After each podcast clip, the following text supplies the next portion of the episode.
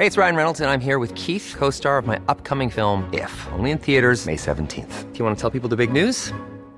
All right, I'll do. Sign up now and you'll get unlimited for $15 a month in six months of Paramount Plus Essential Plan on us. Mintmobile.com slash switch.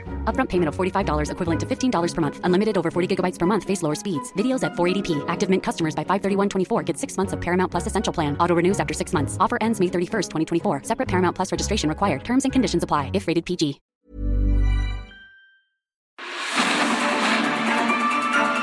Es momento de reflexionar, analizar y profundizar. Antes de que termine el día, demos un recorrido de norte a sur. Alejandro Cacho te informa desde un punto de vista más relajado lo verdaderamente importante desde otra perspectiva. Esto es De Norte a Sur, para platicar la información.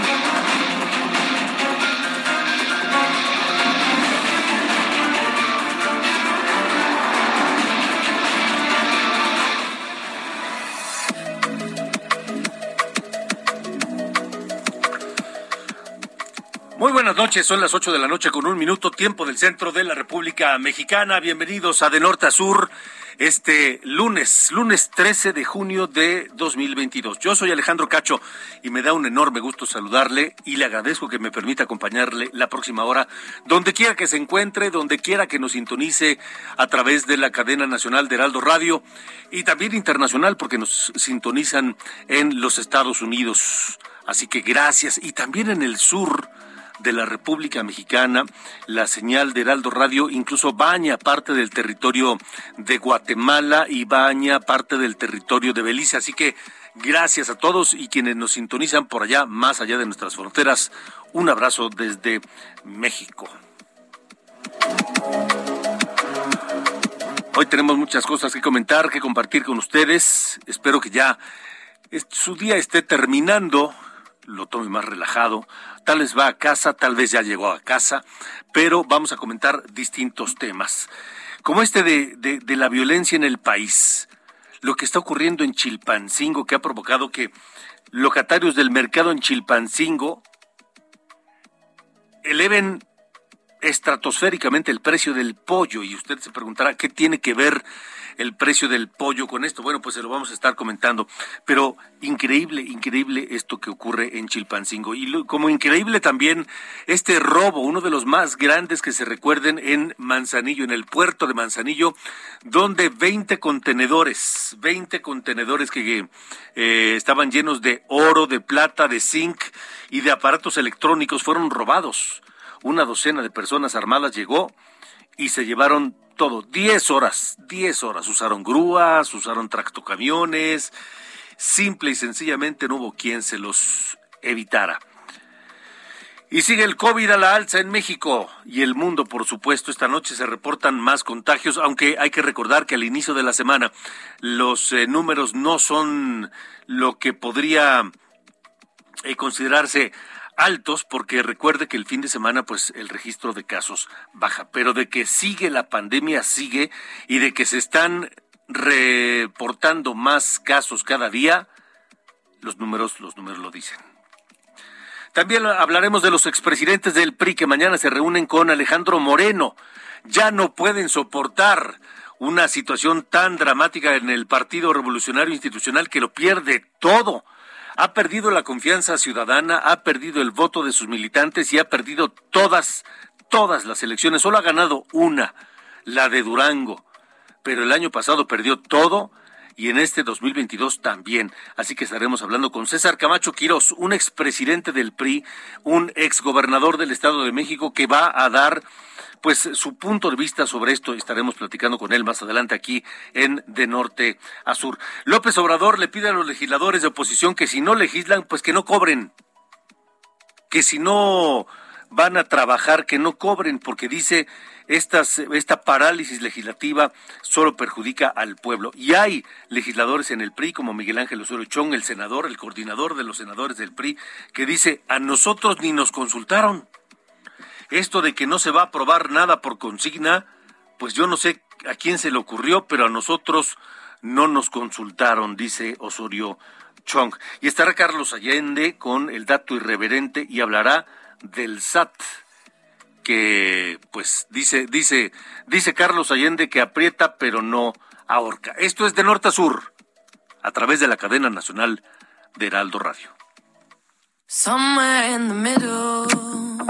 I think I lied a little.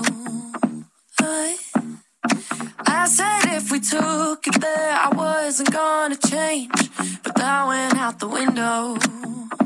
Yeah. I know that I seem a little stressed out, but you're here now and you're turning me on. I wanna feel a different kind of tension. Yeah, you guess it, the kind that's fine. Hate it when you leave me unattended. Cause I miss you and I need your love. When my mind is running wild, could you help me so it Ángel Arellano, productor de Heraldo Radio, productor de este espacio de De Norte a Sur. ¿Cómo estás, Ángel? Muy bien, muy bien, gracias, gracias Alejandro. Estamos ya llegando al lunes 13 de junio y estamos escuchando esta canción llamada Pretty Please de la cantante Dua Lipa de 26 años, una compositora, modelo y actriz británica con raíces albano-kosovares. Y es que, pues es una de las cantantes más escuchadas de, de- de la actualidad. Esta, esta mujer pues dio un concierto el sábado pasado, el llamado Love Stream Festival en, allá en Bratislava, Eslovaquia. Pero fíjate que eh, para esta presentación ocupó un conjunto plateado que estaba conformado por una minifalda y un top. La verdad es que se veía bastante bien. Y en cierta parte de la canción Dua Lipa toma el atril del micrófono y comienza a bailar de manera muy sensual. Alguien logró tomar un video muy cerca y este fragmento fue subido a redes sociales y ha sido un trancazo. Lleva millones de reproducciones. Dua Lipa en, en concierto, así que hoy por eso decidimos comenzar con esta canción, Pretty Please, que quiere decir así como, como, como por favor, de una manera muy amable, por favorcito o algo así, ¿no? A ver. Así que si quieres eh, buscar y si usted que nos escucha quiere buscar el video, pues ahí está en todas las redes sociales. Y también vamos a, vamos a cambiar de ritmo, vamos a hablar también de otro británico, él es Mick Jagger, pero resulta que se debieron posponer sus presentaciones porque pues se hizo una prueba y resulta que tiene COVID, así que pues eh, se suspende el concierto que tenía previsto para hoy y Mick Jagger pues estará tomando su recuperación para eh, continuar en los escenarios, ya tiene 78 años, así que si te parece vamos a estar escuchando esta noche música de los Rolling Stones, pues para recordar a Mick Jagger y pues a propósito de que canceló su concierto en Ámsterdam, Alejandro. Pues ni modo, a los 78 años hay que cuidarse hay Hay que cuidarse, cuidarse. mucho Sí, por el COVID, exactamente. mucho por el Así COVID. es, pues así arrancamos musicalmente en esta noche de lunes, mi estimado Alejandro. Muy bien, Ángel Arellano, gracias. Gracias. Gracias, 8 de la noche con 7 minutos.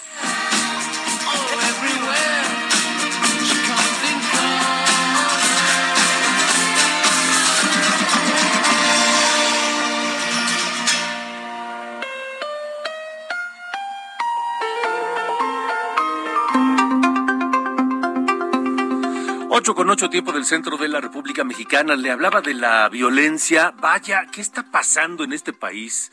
La violencia está fuera de control. Los datos que nos dan todos los días sobre los números de homicidios y demás, eh, pues cada vez son más altos. Pero ¿sabe qué? Además de eso, resulta que hay casos inconcebibles.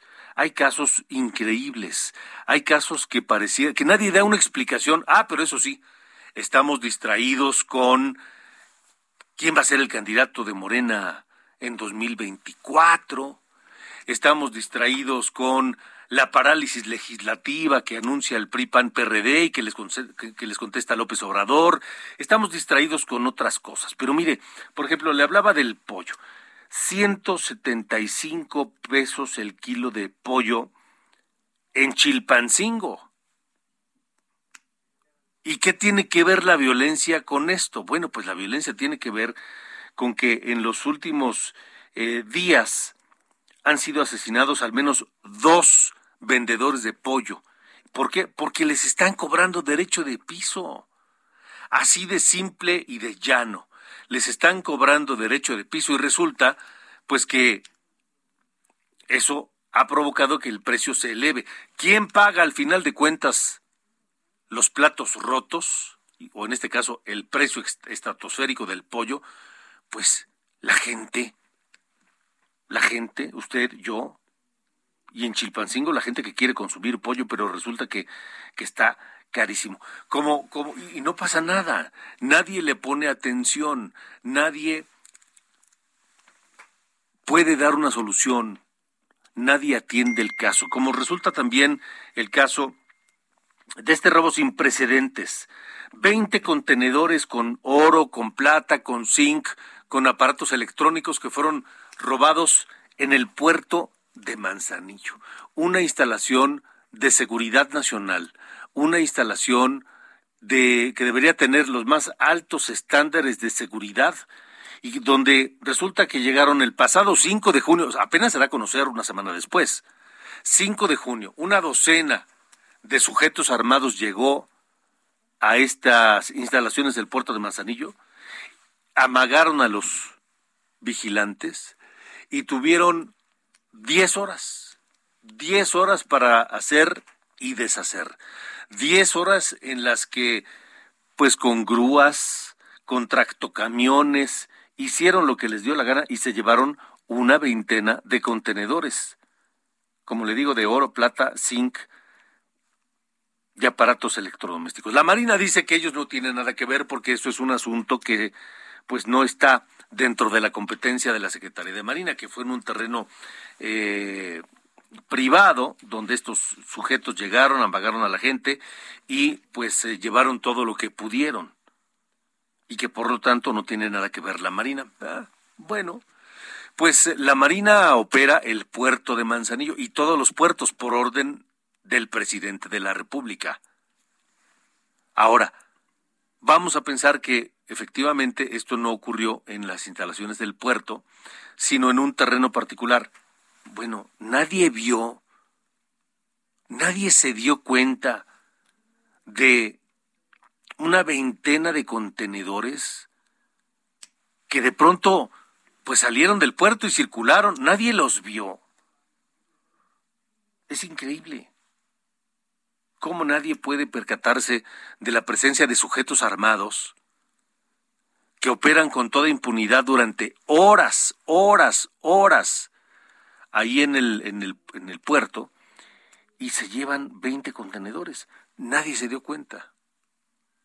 Así como también el caso de la violencia en Puebla, donde lincharon, asesinaron y quemaron al asesor de una diputada, un hombre de 30 años que viajaba en una camioneta y que simplemente lo acusaron de quererse robar lo acusaron de robachicos, algo muy común en aquellas zonas de Puebla. Lo acusaron de robachicos y resultó que, pues que no, que era un hombre que regresaba a su pueblo porque él era de ahí, de esa zona. Y alguien lo vio sospechoso, lo acusaron de robachicos, lo golpearon, lo lincharon y lo quemaron. Miguel Barbosa, el gobernador de Puebla, dice que pues se trata ya de un, de un asunto que hay que atender, pero hasta este momento no hay un solo detenido. Entonces, no hay un solo detenido por los asesinatos de vendedores de pollo en Chilpancingo. No hay un solo detenido por el robo de contenedores en Manzanillo. No hay un solo detenido por el linchamiento de un inocente en Puebla. Así la seguridad en estos tiempos. Son las 8 con 13, estamos en de norte a sur.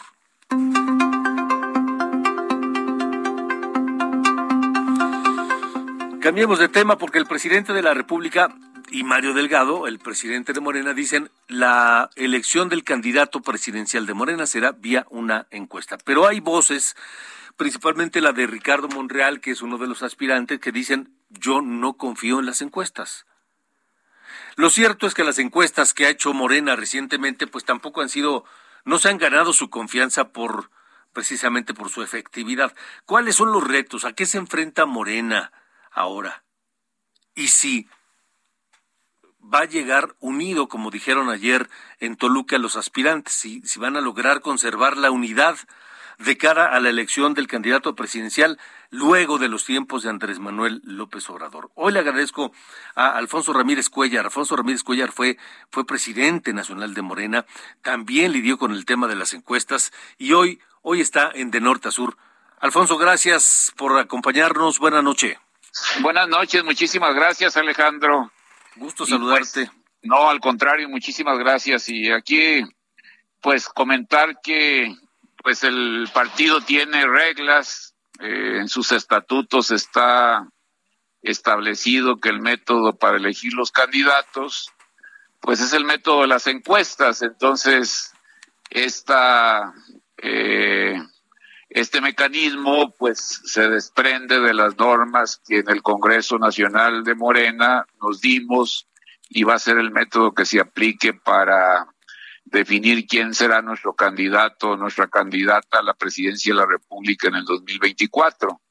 O sea, no podemos violar nuestras normas internas, entonces este es el método que, que de manera obligada tenemos que seguir. De acuerdo. Ahora, eh, eso dicen los estatutos, pero, pero ¿qué hay de la organización de las encuestas? ¿Qué hay de la realización de las encuestas? Porque han, han sido cuestionadas en ejercicios anteriores, Alfonso. ¿Qué, le dirías a gente como Ricardo Monreal que dice, pues no confío en las encuestas?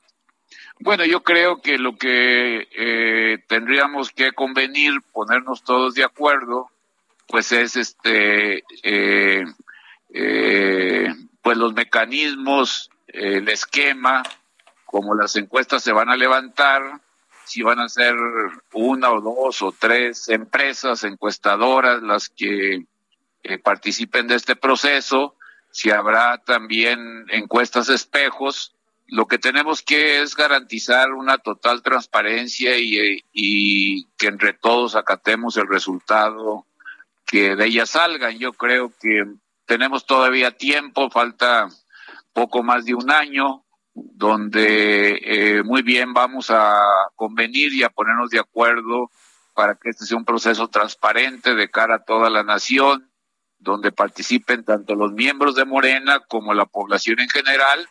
Y de esta manera pues este el que salga como abanderado o abanderada pues tenga una gran legitimidad y pueda hacer una campaña muy grande, muy fuerte, muy sólida que nos permita triunfar en las elecciones del 2024. Eh, porque no, no solamente hay que lograr convencer a los aspirantes que participan de la encuesta, sino también a los a los militantes de Morena, a la ciudadanía en general. Hay que mandar un mensaje. Sí, va a ser, va, a ser una encuesta abierta. Eh, no es una encuesta para elegir candidatos. No es una encuesta que solamente se reduzca a los militantes. Toda la población, todas las ciudadanas, todos los ciudadanos de nuestro país, de los distintos estados de la República, tendrán la posibilidad de participar. Las empresas encuestadoras que se contraten para este fin eh, tienen que hacer una medición absolutamente en todo el territorio nacional. Entonces, esto es, y se tendrá que difundir la fecha o los periodos y sobre esta base eh, garantizar que la muestra sea muy amplia, que todos quedemos convencidos de que se está haciendo bien las cosas, porque lo más importante pues es garantizar un proceso unitario, dado que lo que está en juego pues es la presidencia de la República, ¿no? Ahora, eh, Alfonso, ¿tú confías en que, en que será un proceso que no deje dudas, que no deje reservas, porque eh, y, que, no pues parezca que hay dados cargados? No, yo creo que ahorita este eh, todas las personas que quieran participar, pues habrá una serie de requisitos también para que se inscriban. Evidentemente pues no puede abrirse a miles o a cientos o a decenas eh, las eh, los participantes. Tendrá que haber requisitos muy claros donde quede eh, perfectamente confirmado pues la lealtad al proyecto el compromiso con los postulados básicos que tenemos como Morena eh, el programa de trabajo que se va a llevar a cabo. En fin, yo creo que son requisitos elementales que cualquier eh, persona pues tendrá que cumplir con el objetivo de que no haya, eh, pues no se eh, lastime a nadie, que no se cierre ninguna posibilidad, ninguna persona que pretenda participar, pero sí cumpliendo ciertos requisitos. Ahora, eh, Alfonso, estamos platicando con Alfonso Ramírez Cuellar, quien fuera presidente de, Morena. Eh, ¿Le hacen bien al partido estos eh, requisitos? Porque hoy, hoy hay, hay voces que dicen, es que Morena es como el PRI del pasado.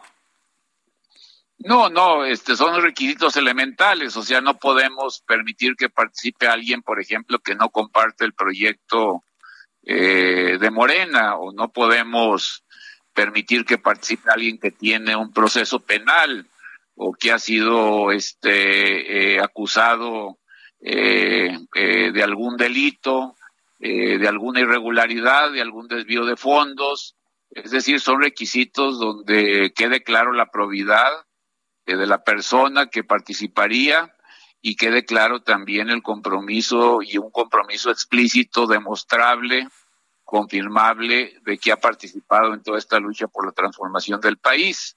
No son requisitos del otro mundo que de manera premeditada le quieran cerrar la puerta a alguien, sino son los más elementales para tener un candidato confiable y después un presidente de la República que, sea garante de continuar con las transformaciones que deben de desarrollarse en México. Alfonso, el, el presidente es la orden que dio, son, es, es, es, es, es el método que se aprobó en el partido, no hay vuelta de hoja. Sí, no, es este, es el método que está en los estatutos y, y creo yo que pues el partido recibiría alguna sanción y fácilmente se impugnaría porque pues es el método que está establecido en los estatutos, ¿no? Eso es lo que nos obliga a nuestras normas internas.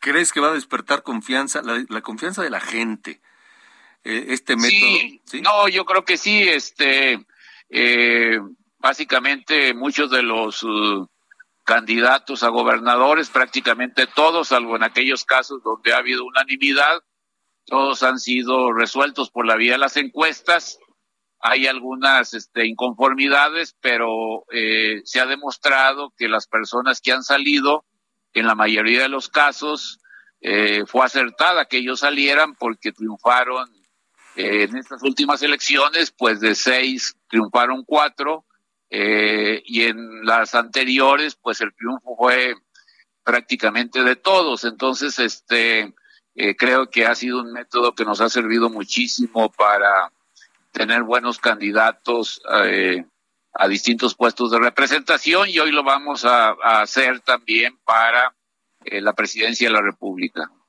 De acuerdo, pues Alfonso, estaremos muy atentos de lo que pase en torno de esto, porque evidentemente, eh, dado la fuerza que tiene Morena hoy en la República, eh, llama poderosamente la atención. Por lo pronto, yo te agradezco que nos hayas acompañado esta noche aquí. Al contrario, Alejandro, muchísimas gracias y aquí estamos a tus órdenes. Igualmente, gracias. Gracias, Alfonso Ramírez Cuellar es expresidente nacional de Morena y fue de los que primero tuvieron que lidiar con este tema de las encuestas, a pesar de los cuestionamientos, a pesar de las inconformidades en torno de esto. Estamos en el norte a sur, transmitiendo por la cadena nacional de Heraldo Radio. Vamos a platicar, eso pasa en Morena, pero también en el lado de la oposición tienen sus problemas. Mañana temprano, mañana a las 10 de la mañana, se está eh, convocando, ya está agendada una reunión en el PRI. ¿Por qué en el PRI? Porque hay priistas que ya no quieren a Alejandro Moreno, ya no quieren que Alejandro Moreno siga al frente del Partido Revolucionario Institucional. Ha sido, dicen, el peor presidente en la historia del PRI. Estaremos atentos de ello. Y platicamos eh, esta mañana con César Camacho Quiros. ¿Quién es César Camacho? Es fue gobernador del Estado de México, ha sido senador, ha sido diputado, pero también fue presidente del PRI. Y él y otros priistas, como Roberto Madrazo, por ejemplo, han, han, manifestado ya la necesidad de que, de que cambie, de que se mueva el PRI, de que ya no esté Alejandro Moreno al frente del revolucionario institucional más adelante ver todo lo que nos tiene que decir César Camacho. Vamos a una pausa, 8 con 24. Esta noche escuchamos a los Rolling Stones aquí en De Norte a Sur. Y mi shelter, dicen los Rolling.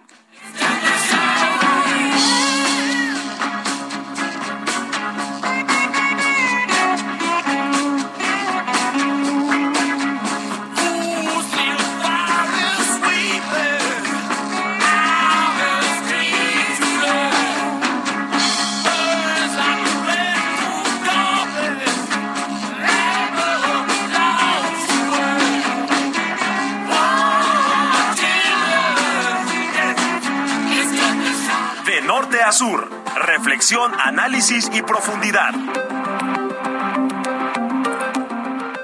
Acompaña a Alejandro Cacho en un recorrido informativo de norte a sur.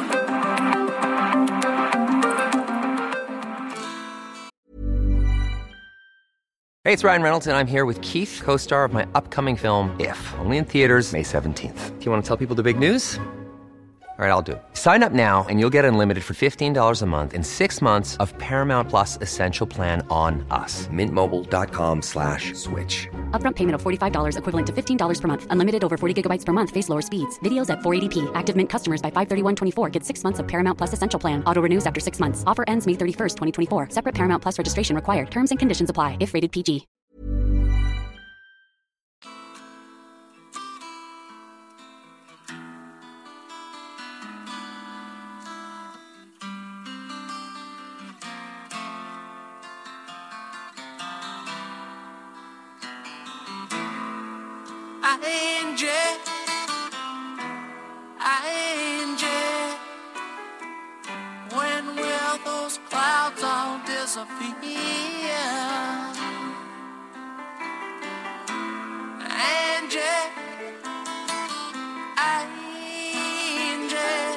Continuamos en De Norte a Sur, esta noche de lunes, lunes 13 de junio de 2022, en el que, por cierto, comenzamos a través del canal 8.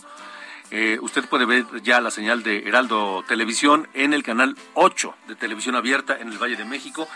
Además de, por supuesto, todas las demás opciones de televisión de paga, por donde se transmite la señal de Heraldo Televisión. A partir de hoy, con enorme gusto, estamos en el canal 8 en el Valle de México.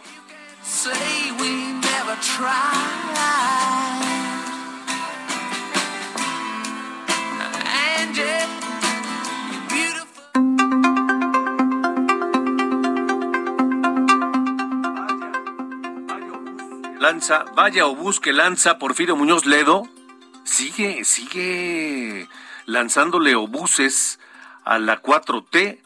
Este hombre que es un, un- hombre de izquierda, un hombre fundador del PRD, hombre de las luchas codo a codo con Andrés Manuel López Obrador, ahora Muñoz Ledo le exige al INE y al Instituto, a la Unidad de Inteligencia Financiera, acabar con las narcoelecciones.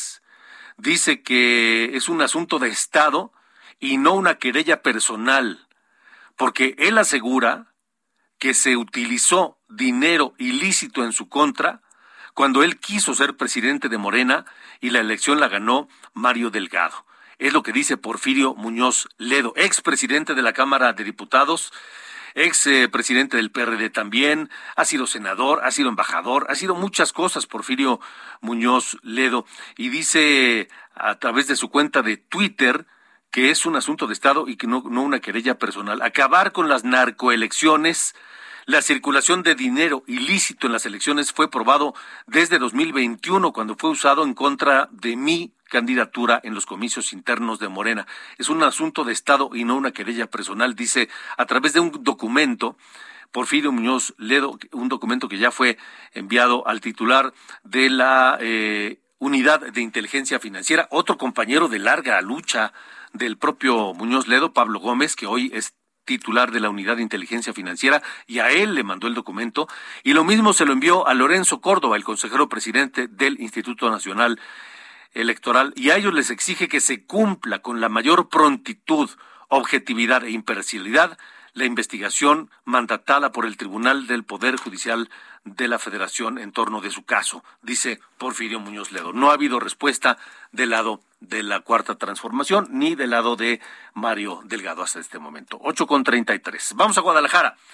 Allá en Guadalajara saludo a Mafalda Guario, que nos tiene la información más importante que ha transmitido Heraldo Radio Jalisco. Te saludo, Mafalda, ¿cómo estás? Buenas noches. Muy bien, Alejandro, muy buenas noches. Un saludo para ti, para toda la audiencia de Heraldo Radio. Pues informarles que este domingo fue asesinado el comisario de Tizapán el Alto, un municipio que se encuentra muy cerca del lago de Chapala y es colindante con el estado de Michoacán. El comisario José Antonio Languren eh, fue víctima de un atentado directo, según lo relataron las autoridades estatales, el cual ocurrió a las 3.30 de la tarde en la carretera que va de Tizapán a Tuxcueca. La Fiscalía de Jalisco informó que mientras se trasladaba el comisario en una patrulla, tres camionetas que portaban códigos luminosos le cerraron el paso. Al detener el vehículo, civiles armados descendieron y dispararon directamente. Sin embargo, José Antonio Languden pudo salir de la unidad, pero finalmente falleció a un costado de la carpeta asfáltica de la carretera.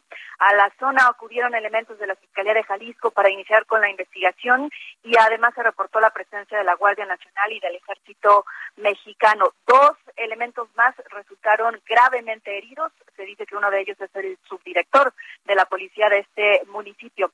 Hay que recordar que de 2018 a la fecha han sido asesinados ocho comisarios en Jalisco. Y como ustedes recordarán, apenas la semana pasada les decía que el titular de la policía de Ameca fue destituido luego de conocerse que el Departamento del Tesoro de Estados Unidos lo vinculó con el cártel que domina la zona. Han eh, mantenido una eh, lucha, un enfrentamiento constante en esta zona, en esta región del estado que es la región sur. Ya hemos hablado en otras ocasiones de enfrentamientos en la zona norte, sin embargo, también la región sur se mantienen disputas por parte de grupos delincuenciales y en esta ocasión ocurrió con Tizapán el Alto. Vaya, vaya asesinato y esperemos a ver qué arrojan las investigaciones. Mafalda, gracias. Al contrario, estaremos al pendiente. Muy buenas noches. Hasta luego, buenas noches. De, de Jalisco vamos a Oaxaca o a Chiapas. Vamos a Oaxaca, a Heraldo Radio Tehuantepec. Ivonne Flores, tú tienes información de esta noche. Hola Alejandro, ¿qué tal? Buenas noches. Pues mira, para comentarte que eh, el día de hoy se están cumpliendo 13 días de bloqueo por ejidatarios de la población de, Mogoñé, aquí en San Juan Guchicobo y perteneciente a la región del Istmo, y es que determinaron impedir los trabajos de modernización de las vías del ferrocarril para exigir una indemnización por la invasión de 3.000 hectáreas de terreno. Y es que los ejidatarios bloquean las vías del ferrocarril, con lo que impiden los trabajos técnicos de la modernización que forman parte de la obra del corredor interoceánico. Los manifestantes dieron a conocer que hace más de 40 años estos comuneros de la colonia agrícola y Matías, ubicada en Matías Romero se apoderaron de estas 3.000 hectáreas de terrenos ejidales aquí en Mogoñé y desde entonces pues han venido trayendo esa problemática y han querido tener una indemnización por parte del gobierno. Pero ahora tiene 13 días exactamente que no hay obras de están paradas por completo, pero en su reciente visita al Istmo de Tehuantepec, el presidente del panel López Obrador fue interceptado por un grupo de giratarios quienes le plantearon lo, que ocurría aquí en la zona y el presidente les dijo una promesa y les ofreció que el próximo jueves 16 de junio estará en la comunidad el titular del Instituto de Administración de Bienes y Nacionales para poder acompañar y recorrer estos terrenos y poder hacer una evaluación y determinar de cuánto puede ser este esta indemnización. Oye, pero además entiendo que en el norte de Juchitán hay problemas de, de agua por fallas eléctricas. Así es, es otra otra de las problemáticas y esta realmente es muy es de acuerdo a la temporada de lluvias. Hemos tenido muchas descargas eléctricas, muchas muchas realmente hemos tenido demasiadas durante la tarde noche aquí en la región, sobre todo en la parte de Juchitán ha habido muchas descargas eléctricas, lo que ha provocado que fallen el suministro de energía eléctrica y el y provoca el desabasto de agua potable en muchas zonas de Juchitán. Y lamentablemente pues CFE ya dijo que no puede eh, asistir a, a reponer o a componer este tipo de problemas porque no no pues debido a que es una falla eléctrica no pueden ir en el momento debido a que es una descarga, ¿no? Es un fenómeno natural y no pueden llegar al lugar momentáneamente, por lo que este fin de semana, todo el fin de semana, sábado y domingo, en Cuchitán no hubo agua. Ok, vaya, vaya, vaya tema. Gracias, gracias por la información, Ivonne Flores. No, muchas gracias a ti, Alejandro. Hasta, luego. Hasta luego, buenas noches. Son las ocho con treinta y ocho, ocho con treinta y ocho tiempo del centro de la República Mexicana. Susana Solís Esquinca, te saludo en Chiapas. Allá hay también ya detenidos por el homicidio del alcalde de Teopisca. Buenas noches. Buenas noches, Leonardo. Efectivamente, hoy la Fiscalía General del Estado ya dio a conocer que fueron detenidos tres presuntos coautores materiales de este homicidio del quien fuera el alcalde de Teopisca, Rubén de Jesús Valdés Díaz. Él fue asesinado el pasado 8 de junio. Los detenidos son Antonio N., alias El Diablo, Francisco N. y Arnoldo N., y están acusados por el delito de homicidio calificado. Sin embargo, también la Fiscalía informó que las investigaciones continúan ya que se buscan a más cómplices de este crimen. Y en otra información, si me permites, Leonardo, te comento que ya el Instituto Nacional de Migración también de conocer que fueron eh, atendidos siete mil migrantes que integraban la caravana que salió el 6 de junio pasado, que allá de Tapachula, bueno, quedó disuelta, pero hubo un arreglo, un acuerdo entre migración y los activistas eh, de derechos humanos que van eh, pues con estos grupos y luego de un diálogo, bueno, se eh, fueron atendidos en 110 ventanillas que tiene esta representación en municipios de Chiapas. Sin embargo, la demanda pues continúa. Hoy apenas en la tarde unos 500 migrantes más pues saturan las oficinas migratorias allá de Tapachula, pues en espera de seguir siendo atendidos y obtener este documento que les permita transitar por el país. Así el tema migratorio y bueno, con este caso de este alcalde. Gracias, Susana. Buenas noches. Buenas noches. 8 con 40.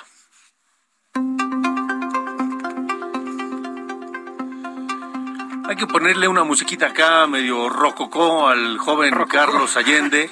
Algo cotorrón. ¿No?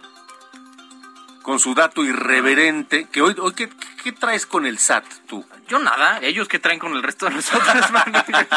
más bien, ¿verdad? No, más bien, más bien. No, nada, pues es que simplemente saber cómo es que están haciendo estos carnales su chamba, porque no sé si te pasó a ti, Alejandro, pero eh, cuando empecé a ver estos aumentos fuertes a la ley de ingresos de la federación, que decían de, de un año a otro, pues le aumentamos 500 mil millones, ¿no? Del tema de recaudación. Ajá. De hecho, el año pasado a este fueron más de 700 mil millones de pesos. Y el extra. presidente lo presume a todo Sí, lo alto sí. en la conferencia Pero te voy a decir algo. mañanera. Sí tiene su grado de, de Ah, mérito. no, bueno, claro, por supuesto. pues, sí.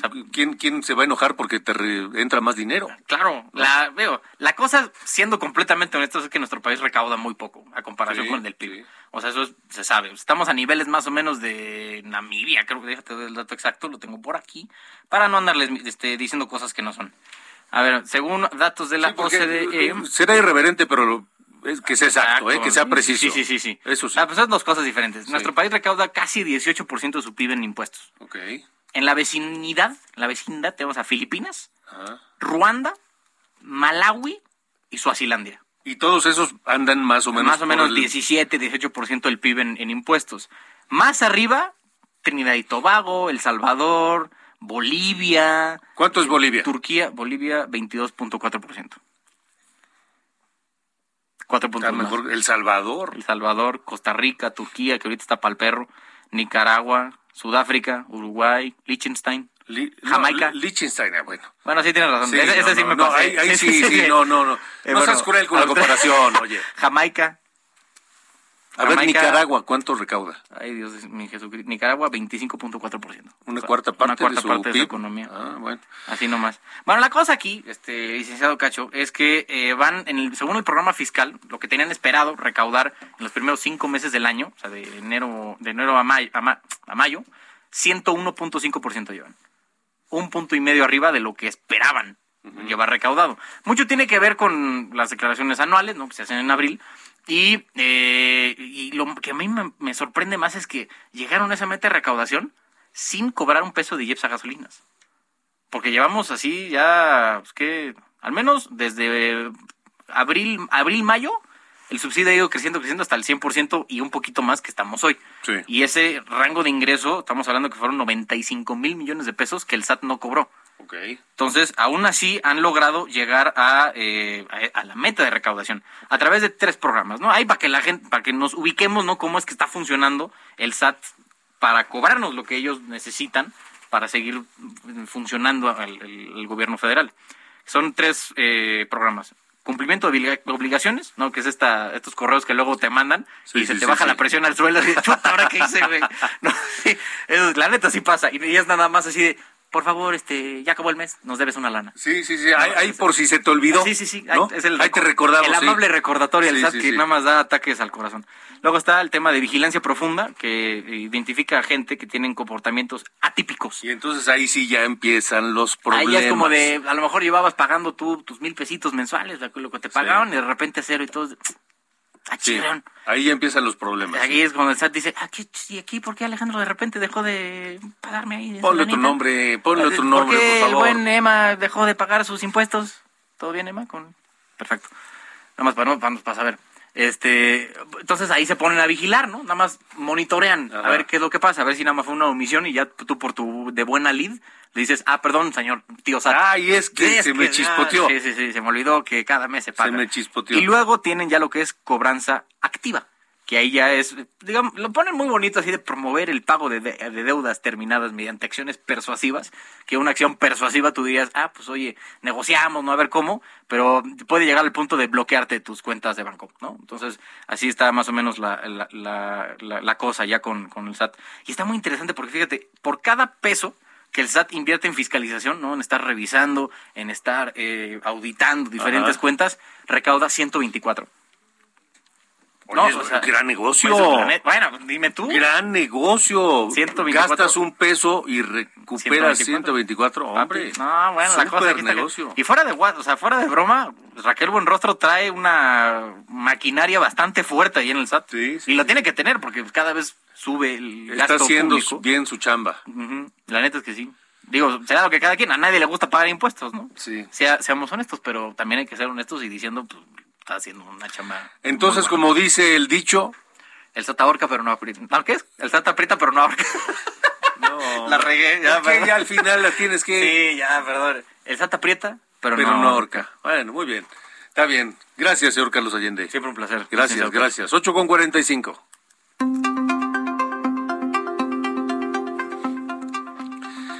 Bueno, esta noche le decía,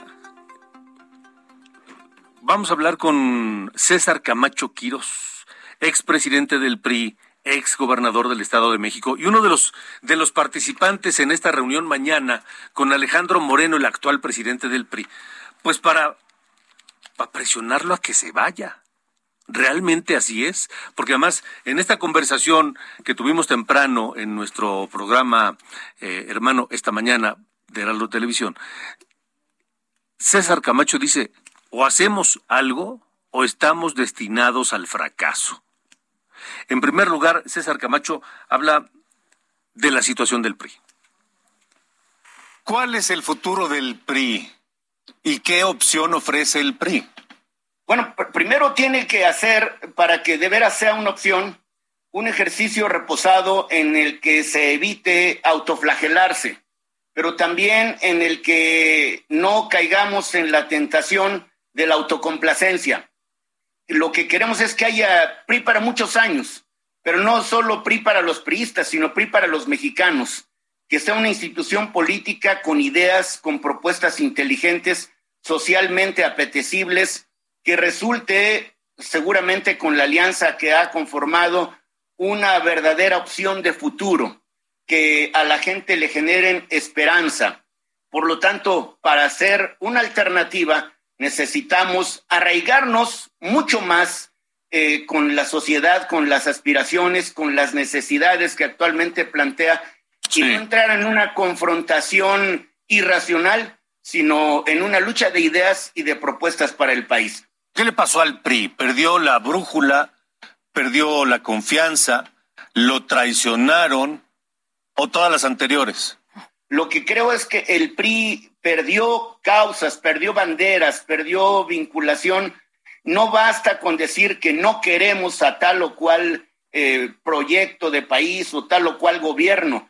¿Qué ofrecemos para que seamos eh, electoralmente atractivos? Creo que el, PRI eh, en los últimos años no solo perdió arraigo, perdió mucha base social que lo sustentó durante mucho tiempo y el PRI ha tenido serios problemas de comunicación política. Si tengo buenas ideas, pero no sé comunicarlas eficazmente, me quedo a la mitad y no, no me da eso o, opción de, de triunfo. Y uh, esta, esta dirigencia creo que también ha, eh, no, ha, no ha dejado, como quizás a, habría, eh, lo, lo, debió haber hecho, eh, que muchas expresiones políticas al interior de este partido de amplio espectro pudieran tener participación en las cámaras, en los comités directivos de los estados, en el propio Comité Ejecutivo Nacional. El PRI debe tener prisa también. No vemos quién podría ser ese candidato o candidata que estuviera en el 2024. Creo que la pérdida de confianza es, es la consecuencia de todo, lo, de todo lo anterior y quizás de otros factores. Y a mí me preocuparía menos estar pensando en alguien, en, es decir, en una persona específica para que encabece eh, al, PRI y eventualmente a la alianza, y me preocupa más la construcción de un proyecto. Creo que eh, nuestro gran reto será cómo seleccionar ese candidato o candidata y si como quisiera se mantiene la alianza, cómo ponernos de acuerdo en la definición de ese perfil. Ahora, eh, César Camacho, Alejandro Moreno, ¿se tiene que ir? Bueno, Alejandro Moreno tiene una, un mandato que termina hasta el año próximo. La eh, opción sería que él decidiera retirarse. Esta es una decisión personalísima. Diríamos que desde el punto de vista formal, su liderazgo eh, está vigente, pero... O, pero está fracturado, está, está, está desacreditado. Presidente, y otra cosa es ser el líder. Sí, sí, sí. El liderazgo se ha fragilizado con estas cuestiones que han trascendido creo que eh, a la dirigencia le ha faltado la construcción de esa propuesta, de esa plataforma electoral, de esa oferta política que sea atractiva. Lo que es cierto es que las cosas no pueden seguir como están. De seguir como van, el fracaso, la derrota pueden estar a la vuelta de la esquina. México necesita expresiones políticas que moderen, que equilibren, que compensen. No podemos regresar como lo tuvimos hace 50 años o 40 sí. al país de un solo hombre. Si de allá venimos huyendo, ¿cómo es que ahora eh, la, la, posibilidad es regresar a, a, eso y más? Con un presidente que atropella a los otros poderes o se los quiere literalmente comer o echar a la bolsa.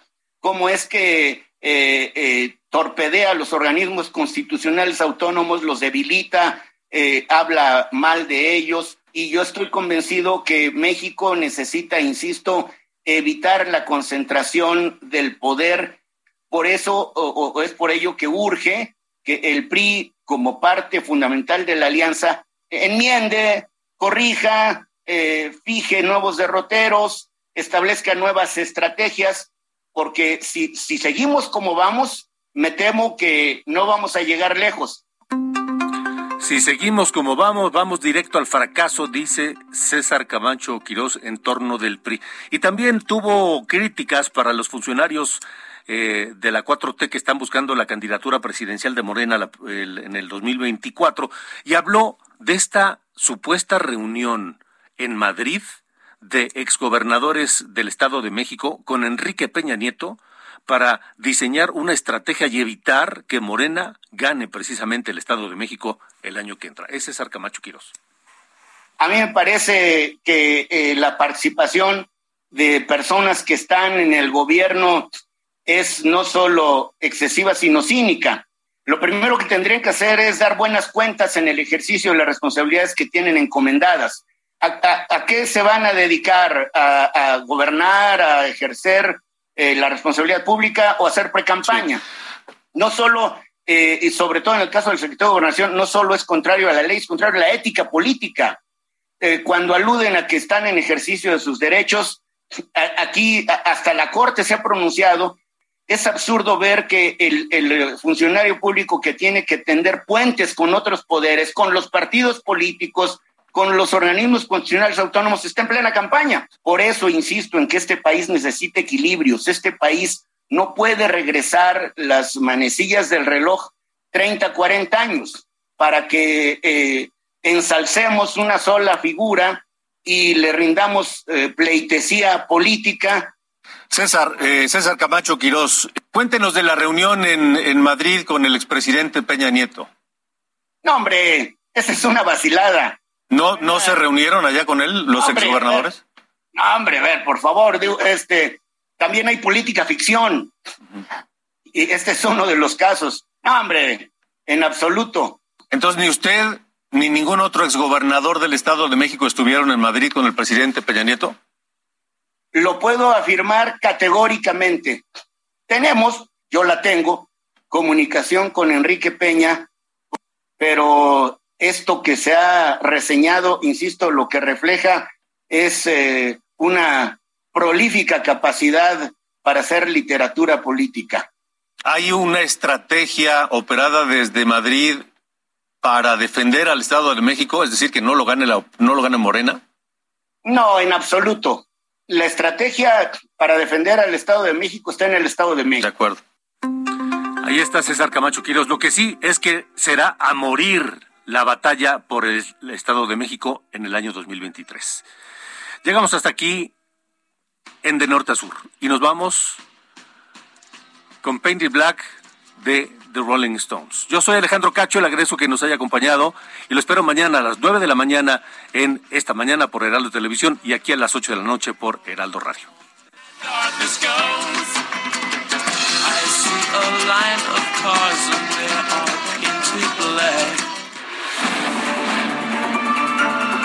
Hasta aquí lo verdaderamente importante desde otra perspectiva.